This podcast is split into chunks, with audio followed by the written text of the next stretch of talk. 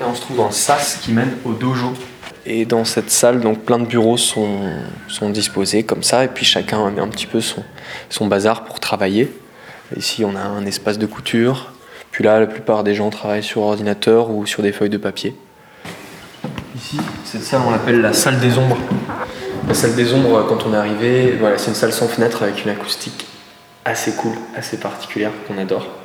Et quand on est arrivé, du coup, il n'y avait pas d'électricité. Et comme il n'y a pas de fenêtre, cette salle était tout le temps plongée entièrement dans le noir. Voilà pourquoi on l'a appelée la salle des ombres. C'est encore une salle assez peu exploitée. On exploite de temps en temps pour euh, faire de la musique avec cette acoustique ou se détendre ou quoi, mais c'est quand même un espace assez étrange. On a envie d'y faire des projections aussi.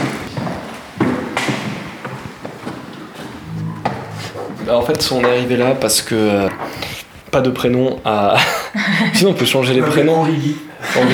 Henri Guy, euh, ici présent, a trouvé en fait est passé devant le lieu et, euh, et il s'avère que le bâtiment était abandonné depuis un an et demi, donc du coup on a décidé d'y entrer. On a fait appel à un autre ami qui lui euh, est à l'aise avec l'escalade, etc. pour trouver une entrée. On a fini par, par chance de trouver une entrée par le toit. Le bâtiment était assez, enfin, paraissait assez inviolable. Et on a fini par le violer. Et on est rentré, mais c'était en douceur, il était ouvert à, il était consentant, on va dire, même extrêmement consentant le bâtiment. Euh, on est rentré, on a tout simplement euh, changé la serrure et puis on s'est mis dans l'état d'esprit euh, de considérer que cet endroit était chez nous à partir de maintenant, du moment où on avait changé la serrure. Et on a appelé d'autres amis donc, pour dormir ici la première nuit, sachant que c'est vaut mieux être un minimum nombreux la première nuit parce qu'il peut arriver des surprises, si un voisin a repéré, a appelé la police, etc. Faut, faut, être, discret et en même temps assez nombreux. Voilà, c'était, on a fait euh, soirée ici, on était tout content. On a fait péter une bouteille de champagne, on avait une sorte de potion magique étrange. On a fini euh, dans un état particulier. Et euh, puis on a appelé quelqu'un pour, pour qu'il regarde s'il pouvait nous mettre l'électricité, enfin toutes ces espèces de choses-là pour commencer à s'installer, quoi. Puis ensuite, au bout de quelques jours passés, une lettre qu'on s'est envoyée pour avoir des preuves d'habitation, etc. On a commencé à se détendre un petit peu, à faire des allers-retours à l'extérieur plus facilement. On s'est installé un peu plus dans nos chambres respectives. On a commencé à s'installer dans le bâtiment, tout ça sans électricité on s'est répandu, oui, parce qu'au début, en fait, on était tous dans une chambre, hein. on était tous rassemblés dans une chambre un peu discrètement, etc. Puis petit à petit, on s'est étendu dans le bâtiment. On a déménagé les meubles les affaires qu'on avait ici, puis on s'est installé, tout simplement.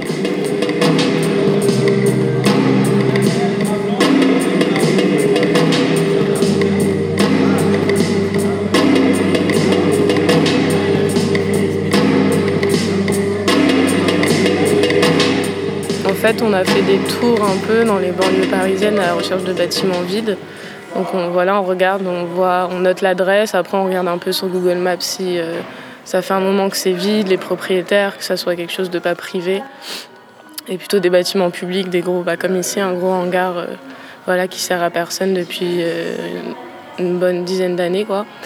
Et du coup, un soir, on s'est retrouvés ici et puis on est entré on a coupé la chaîne de la porte et on est rentré dedans, on a fermé et on est resté euh, quelques jours un peu discret, euh, histoire de commencer à s'installer, à tout nettoyer.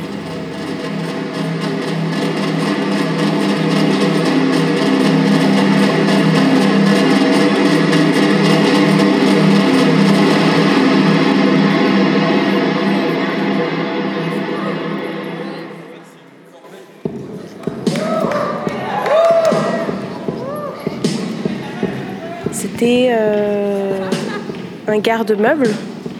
Donc c'est, euh, tu vois, c'est des espaces très grands. Euh, je sais pas combien ça fait, 1000 mètres carrés. Du coup, il y a plusieurs fois des choses qui ont bougé. Le studio de musique, il a bougé de là à là, puis de là à là. Il y a des gens qui ont habité dans cette chambre, puis après dans cette chambre. Et ça bouge en fonction des, des, des, des nouveaux arrivants, des gens qui veulent vraiment faire quelque chose. Donc il y a quelqu'un qui fait du métal, un autre qui fait de la terre, deux, trois qui font de la peinture, quelqu'un qui fait un peu plus des sculptures avec du silicone et plusieurs matières mélangées, euh, quelqu'un qui fait des, des, tableaux avec des bâches de camions. Euh, là, en vrai, c'est juste un couloir.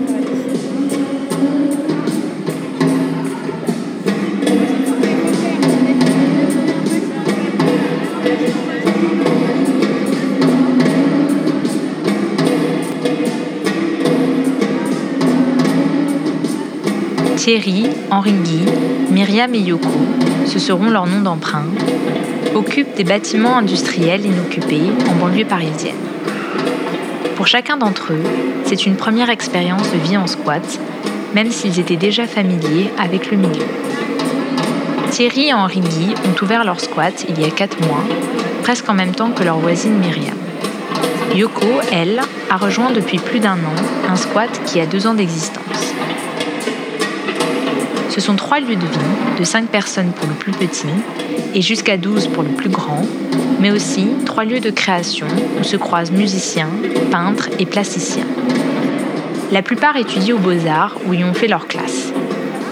Ils ne sont qu'une des facettes du mouvement squat, ni punk à chien comme le voudrait la caricature, ni immigrés illégaux tiraillés par la nécessité économique. Ils ont trouvé dans le squat une manière de contourner le marché de l'immobilier parisien, mais aussi celui de l'art, tout aussi étouffé par les logiques capitalistes. J'ai surtout toujours eu envie de voyager. Et euh, quand je voyageais, et j'ai souvent vécu du coup dans des, dans des endroits où il y avait beaucoup de monde, et je me suis rendu compte que j'aimais beaucoup euh, les lieux et prendre soin des lieux. Et euh, les lieux comme ça, ça m'inspire beaucoup. Enfin, j'ai l'impression que les lieux, bah déjà où il y a de la place pour de l'art, c'est presque sacré, je sais pas, mais c'est un lieu qui m'apporte du bien. Quand je rentre ici, je me sens vraiment. Euh, je me sens bien, quoi.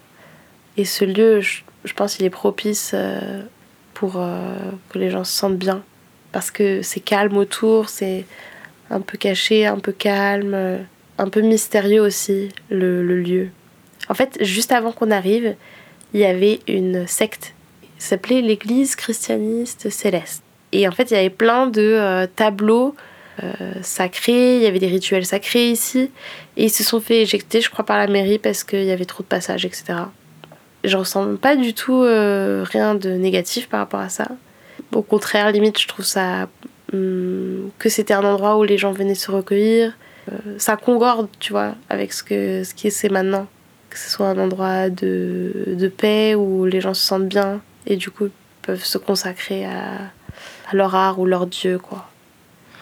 À dire que j'ai pas le choix, j'ai pas envie de, de, de taffer 35 euh, heures par semaine chez Zara et pour un salaire euh, de misère, pour juste pouvoir payer juste mon loyer dans Paris, de pas avoir de place pour travailler et pas le temps pour euh, faire ce que je fais. C'est pas, c'est pas une, en tout cas une situation qui est durable.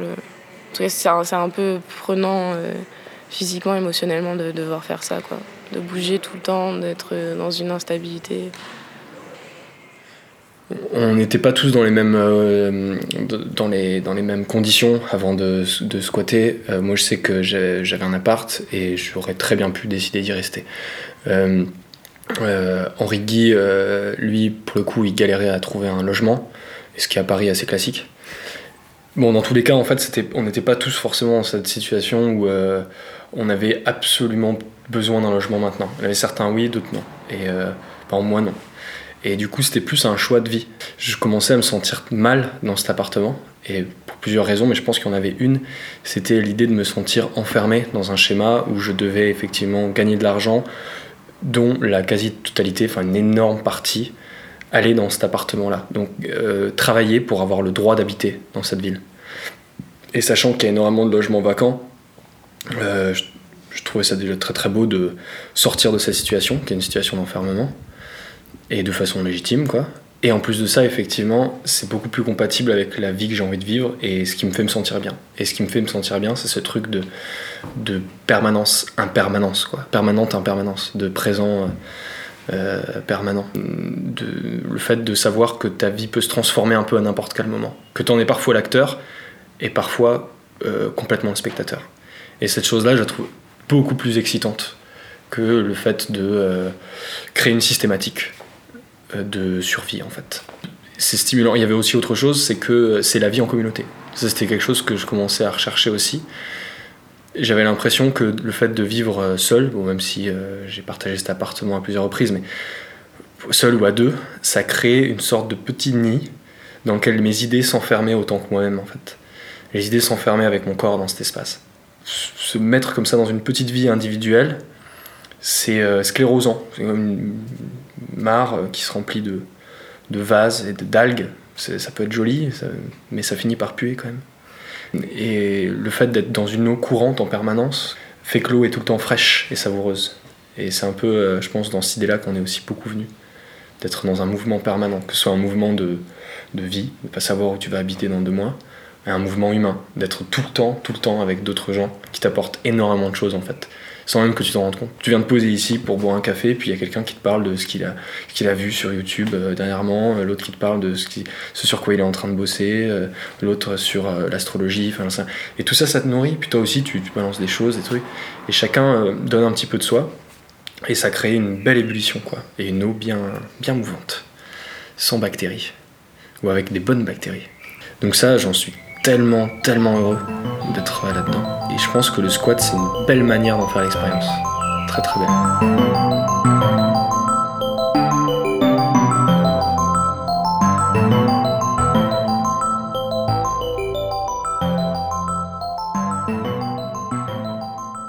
Après, c'est vrai que pendant un moment, on se disait qu'il fallait éviter le mot squat pour parler de ce truc et même pour se le dire à nous. On voulait éviter ce mot-là qui est un mot symbolique et qui porte aussi beaucoup de choses et qui porte une vision très négative, très péjorative euh, de, ce que c'est en fait. Et nous, on ne voyait pas du tout comme ça. En vivant ici, euh, on ne voyait pas du tout tout ce bagage que porte le mot squat avec lui, tout ce lourd bagage. Donc du coup, euh, on s'est dit qu'on éviterait ce mot-là. Bon, je pense qu'on n'a pas finalement de mal à l'utiliser au final, parce que maintenant on, lui a, on, a, une vision qui est propre, et je pense qu'on a réussi à lui enlever ce bagage.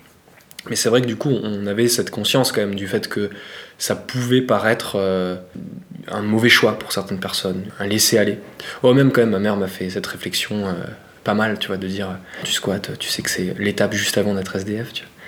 Voilà, cette espèce de préjugé en fait que, de ce que c'est que le squat sans voir en fait, de fait, comment on vit là-dedans et pourquoi on y vit, mais voir juste le mot, le catégoriser dans ce qu'il veut représenter socialement aujourd'hui et nous l'appliquer quoi. Alors mes parents ça va parce que ils sont déjà assez ouverts, même si eux ils allaient quand même pas habiter dans un squat, mais ils sont quand même très ouverts. Après ma famille c'est autre chose.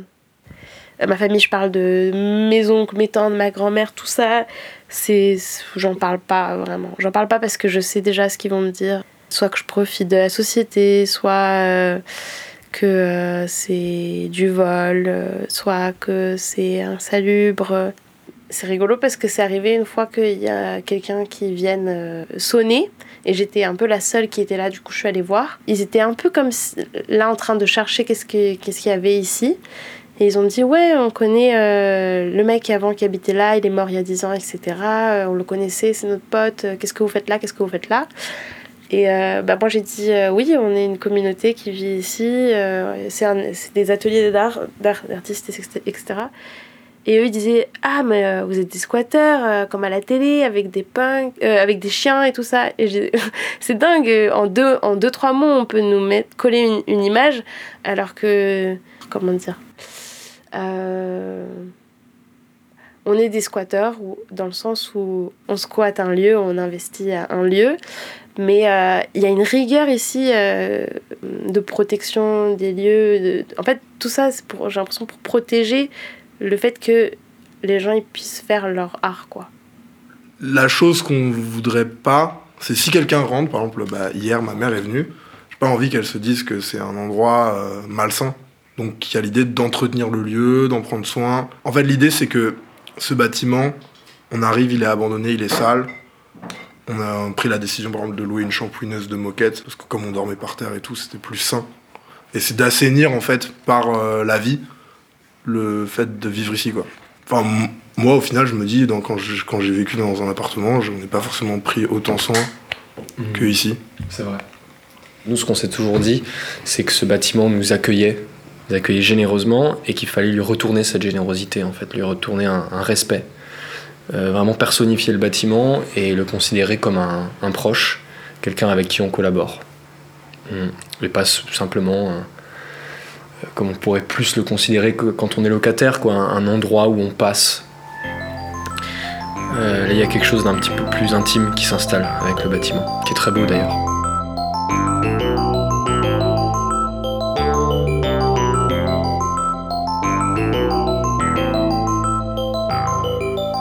Tous et toutes partagent cet amour du bâtiment occupé, c'est parce qu'ils y ont investi leur énergie, leur temps aussi, et ont dû faire face à une multitude de problèmes techniques. Un squat se construit. Il faut redonner vie à des pierres abandonnées et à des espaces délaissés, parfois pendant 5, 10 ou 15 ans. La priorité est d'y installer l'eau et l'électricité, mais il faut savoir être un peu pirate et oublier les contrats auprès des fournisseurs traditionnels. Il faut également savoir se jouer et jouer avec l'illégalité de la situation. Actuellement, seul le squat de Myriam s'est fait repérer par la police et les autres vivent chaque jour de plus comme un sursis accordé.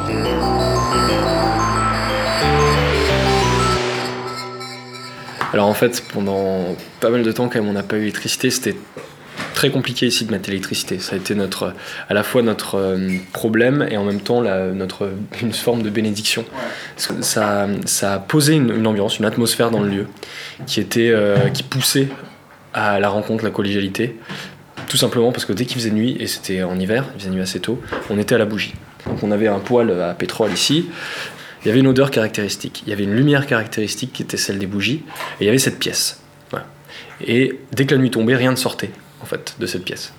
Donc on se réunissait dans cette pièce, et puis bah, on faisait ce qu'on pouvait faire dans ces conditions. Ça veut dire discuter, raconter des blagues, chanter, parce que en plus on n'avait pas non plus d'enceinte sur batterie, tout, on n'écoutait pas de musique, on faisait la musique en chantant, faire de la musique justement avec des, synthés sur pile, des guitares, inviter, euh, taper sur la table, inviter des, potes à venir euh, nous voir là-dedans, quoi, dans, cette atmosphère. Et euh, du coup ça a créé quelque chose déjà, une sorte de gros esprit de communauté qui s'est extrêmement soudé. Euh, et on se disait justement, on se répétait un peu ce truc, là, on a de la chance en fait de pas avoir d'électricité pendant, pendant tout ce temps-là. Sinon, on serait déjà, si on avait eu l'électricité dès le départ, on serait déjà un peu dans nos pioles sur nos ordis euh, à faire un peu notre vie, comme d'habitude. Et là, on est face à quelque chose qui est en fait finalement très intéressant et très beau. Voilà. Et, mais quand même, au bout d'un moment, il y avait cette question d'électricité qui était toujours là, parce qu'on se disait que le lieu pouvait pas non plus rester comme ça le bâtiment était sous-exploité, complètement sous-exploité. Donc du coup, on s'est un peu bougé pour essayer de choper l'électricité. On s'est branché euh, un câble qui passe dans la rue, qui passe au-dessus des maisons et qui alimente certaines d'entre elles. Et c'est euh, l'alimentation principale de la rue, on va dire. Sauf qu'il passe à 9 mètres de haut, donc ça a été toute une mission.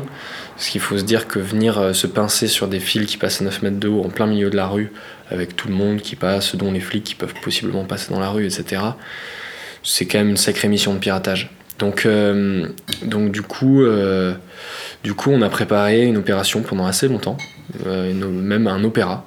Pour moi, c'était vraiment un opéra. Et le même ami qui nous a aidé à ouvrir le bâtiment s'est proposé de monter en haut de l'échelle donc euh, le même ami qui est à l'aise avec euh, la grimpe quoi. Et hum, donc on a préparé, il y a un, type aussi, euh, un pote qu'on connaît du squat d'à côté, qui nous a préparé des costumes, parce qu'il avait pas mal de vêtements de, de, bah, travailleurs, de, chantier, quoi. De, ouais, des vêtements un peu, comment dire, des vêtements qui, quand tu les vois, quand tu vois quelqu'un porter ça, tu te dis obligatoirement, effet Playmobil, ce type travaille dans, dans un chantier, donc il n'y a pas de problème. Écran de fumée, quoi. Donc il fallait créer une scène toute une sorte de scénographie qui en fait fasse en sorte que les gens ne se posent aucune question quand ils voient le truc arriver en fait. Une sorte de scène de film, un, spectacle. Il fallait créer une illusion théâtrale. Et euh, ça s'est bien passé et on était hyper stressés.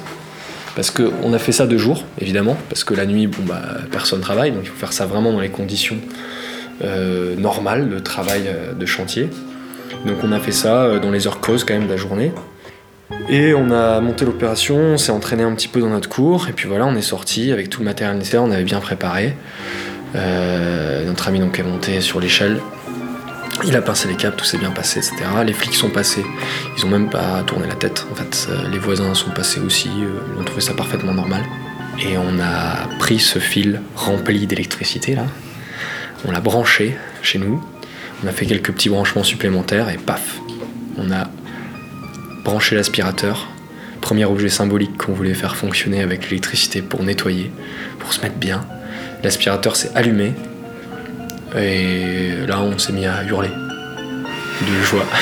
Comme si on venait en fait de percer, c'est un énorme rocher et qu'une fontaine, une source d'eau fraîche jaillissait d'un seul coup. On avait trouvé la source en fait. Ça, ça fait vraiment cet effet-là, trouver la source.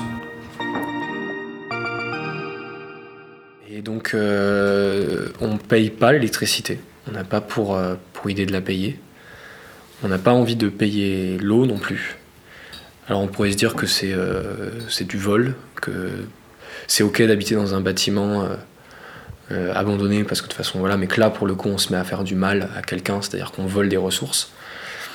Personnellement je le vois pas comme ça j'ai l'impression que le vol est plutôt de l'autre côté. Je pense que c'est pas vraiment un, problème éthique que le fait de prendre un peu d'électricité, un système de fabrication d'électricité, de vente de l'électricité en France que je trouve absolument aberrant et qui profite en fait euh, à des gros capitaux et, très très peu en fait aux gens qui travaillent vraiment pour la fabriquer. Et c'est pareil pour l'eau. C'est des, des ressources qui sont capitalisées en fait, des ressources qui sont vendues beaucoup plus cher qu'elles ne sont pour créer du profit énormément de profit en plus. Et comme c'est des, ressources essentielles, je considère que c'est un problème de créer du profit sur ces ressources-là. Comme euh, il serait aberrant de créer du profit sur l'air qu'on respire. Pour moi, c'est exactement la même chose en fait.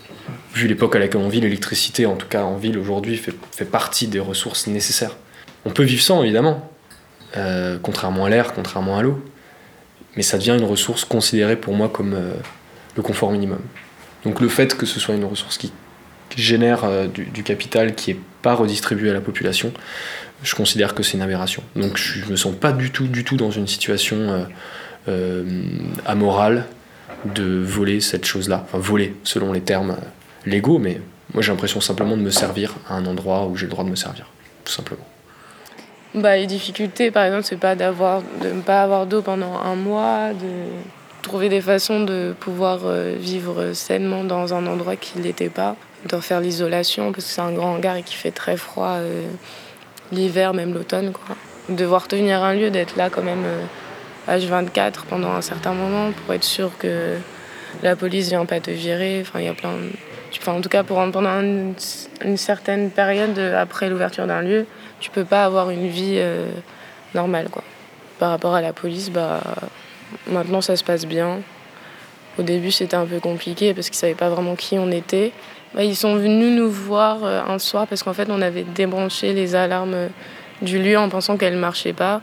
Et du coup, ça a lancé un, signal à l'équipe de gardiennage qui est venue et après qui a appelé la police. Et du coup, la police est venue et là, ils étaient un peu, un peu vénères, quoi. Ils nous insultaient, ils nous menaçaient en disant qu'ils allaient ouvrir la porte, euh, tous nous dégager. ils sont venus quoi, trois, quatre fois dans cet esprit-là. Après, euh, on est allé nous au commissariat porter une main courante. Et après, on a eu la visite de euh, d'autres policiers qui sont un peu plus haut placés en fait, qui viennent voir vraiment qui est dans le lieu et comment ça se passe. Et avec eux, bah, ils, ils nous ont parlé, on a échangé voilà, sur ce qu'on faisait, nos vies, etc. ils ont bien compris qu'on qu'on était juste euh, pas là pour foutre la merde, mais juste pour avoir un lieu où dormir et des ateliers. le seul problème, c'est juste les propriétaires. C'est une société, euh, une société de, enfin c'est une banque en gros qui rachète des terrains. du coup, eux, euh, ils n'ont pas vraiment envie de discuter. Et puis on, verra au procès comment ça se passera, mais pour l'instant, il n'y a pas vraiment d'échange. Il était 6 heures ce matin lorsque les occupants du Royal sont réveillés par les forces de l'ordre. Deux escadrons de CRS encerclent le quartier en plein centre-ville. En quelques minutes, 21 personnes se retrouvent à la rue. La plupart ont moins de 20 ans, ils vivaient au Royal depuis près d'un an et l'avaient transformé en un lieu culturel alternatif. Voilà, nous on a, on a de la chance, deux ans c'est assez énorme. Je pense que la raison c'est que déjà on est bien caché, il n'y a pas vraiment personne qui se plaint. On a une école et un garage à côté, il n'y a pas... Après, on ne fait pas beaucoup de bruit et il euh, n'y a pas l'air d'y avoir un projet immobilier qui, qui, va se construire ici pour l'instant parce que comme c'est très gros et très vieux et euh, avec plein d'amiante, on dirait qu'il faut vraiment beaucoup d'argent pour euh, déconstruire ça. Donc on a de la chance, on a vraiment beaucoup de chance, je pense. D'après les recherches, il n'y a pas de propriétaire privé, ce serait, ça appartiendrait à la mairie et ils auraient un projet euh, d'agrandissement de l'école ou euh, plus un projet public quoi qui pourrait avoir lieu ici vu la grandeur et aussi vu euh, que c'est juste collé à l'école. Du coup ça, ça, met longtemps ça quand même. On, on, laisse jamais le lieu vide. C'est quand même assez bien protégé dans le sens où On a mis des clés partout. quand il y a quelqu'un qui ferme pas, tout le monde est accro là-dessus parce que il y a beaucoup de choses de valeur, il y a beaucoup de tableaux, des pièces, des machines. On veut prendre soin du lieu, quoi. Ouais, au début, on prenait pas mal de précautions. C'est aussi c'est la première fois qu'on ouvre un squat. Et on avait un peu peur de cette chose-là, de se faire un peu envahir, en fait, tout simplement, de pas maîtriser la situation. On avait ouvert le bâtiment et le bâtiment nous a vraiment bien accueillis. Il y a des, euh, on sentait dès qu'on a mis le pied ici qu'il y avait euh, une très très belle, très très belle énergie euh, comme si les murs respiraient des, des choses agréables, quoi. Murs nous souriaient un peu, il y avait cette espèce de truc-là. Une très belle ambiance. Et on avait comme peur que cette chose-là puisse être gâchée ou puisse être mise en danger. Le fait d'ouvrir un squat, c'est assez particulier parce que pourquoi Puisqu'on a ouvert le bâtiment, on aurait cette espèce de droit de filtrer les entrées ensuite. Et en fait, c'est cette espèce de. Ben, on s'est posé ce rôle-là par peur justement que ça dégénère, en fait, tout simplement, que des gens euh, qu'on connaît pas du tout, aient en fait un mauvais esprit, bon, on sait pas trop.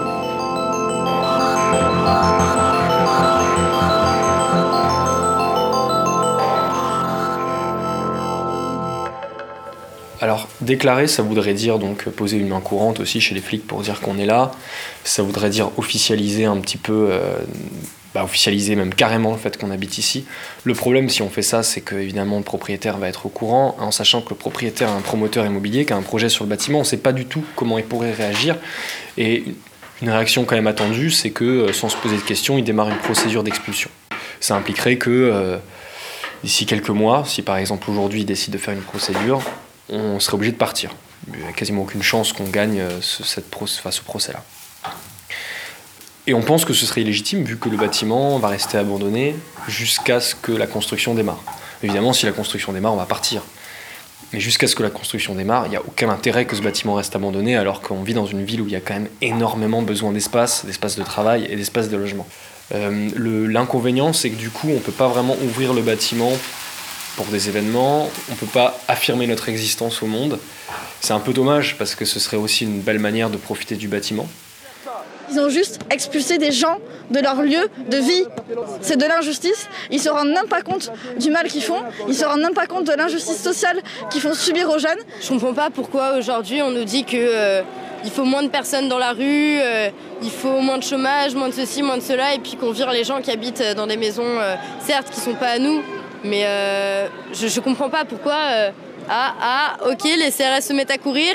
Une heure après l'évacuation, les forces de l'ordre décident d'encercler le groupe. Le collectif venu soutenir les expulsés est fouillé. Les identités sont contrôlées. 17 jeunes seront interpellés. L'ancien cinéma sera vendu à des promoteurs immobiliers pour y construire des logements de luxe. Nous, dans l'idée, ce qu'on aimerait faire si jamais le propriétaire euh, découvre qu'on est là, c'est de lui en parler, de le faire venir ici, et d'essayer de prendre rendez-vous avec lui pour lui expliquer un peu pourquoi on est là, pourquoi on l'a pas prévenu aussi. Soit bah, effectivement il va nous dire non mais en fait moi je veux que vous partiez absolument.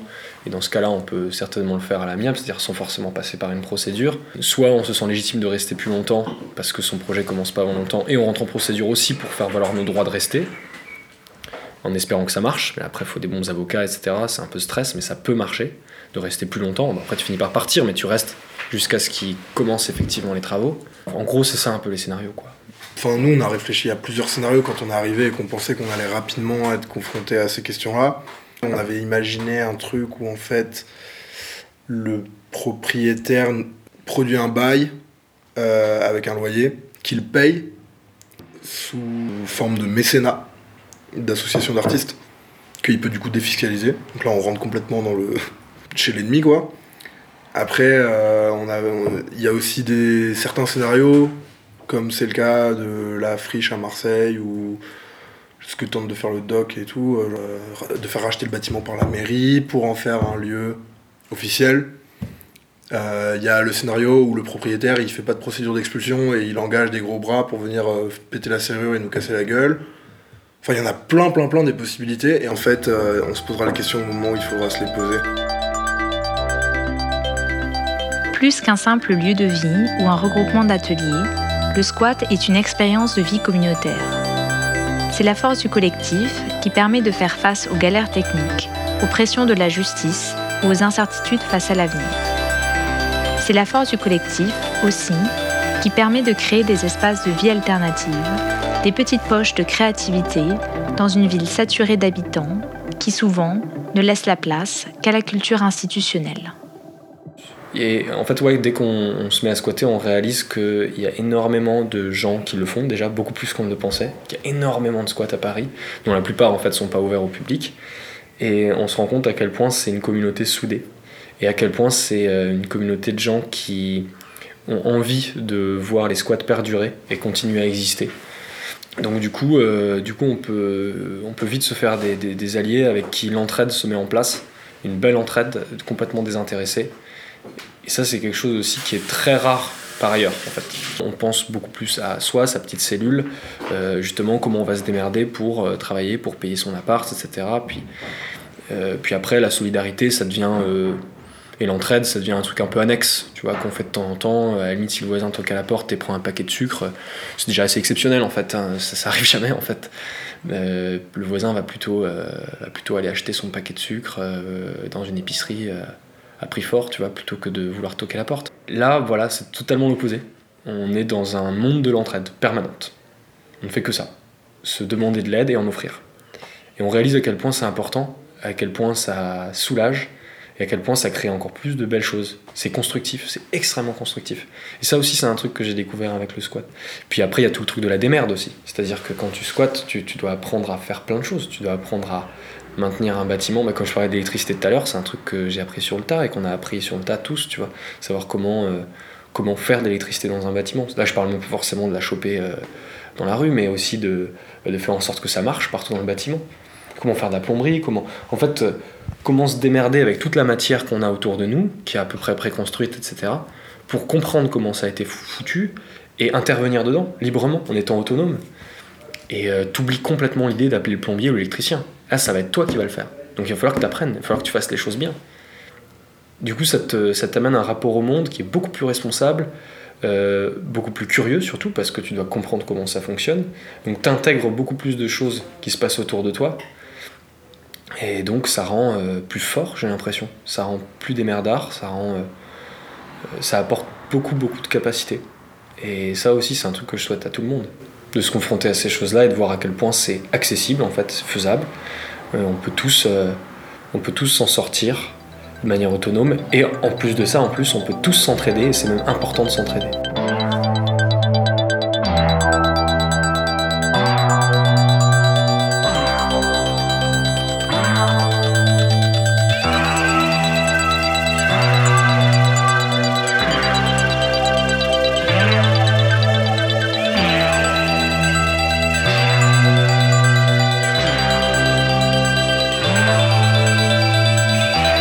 Microcosme, des reportages en immersion dans les sous-cultures.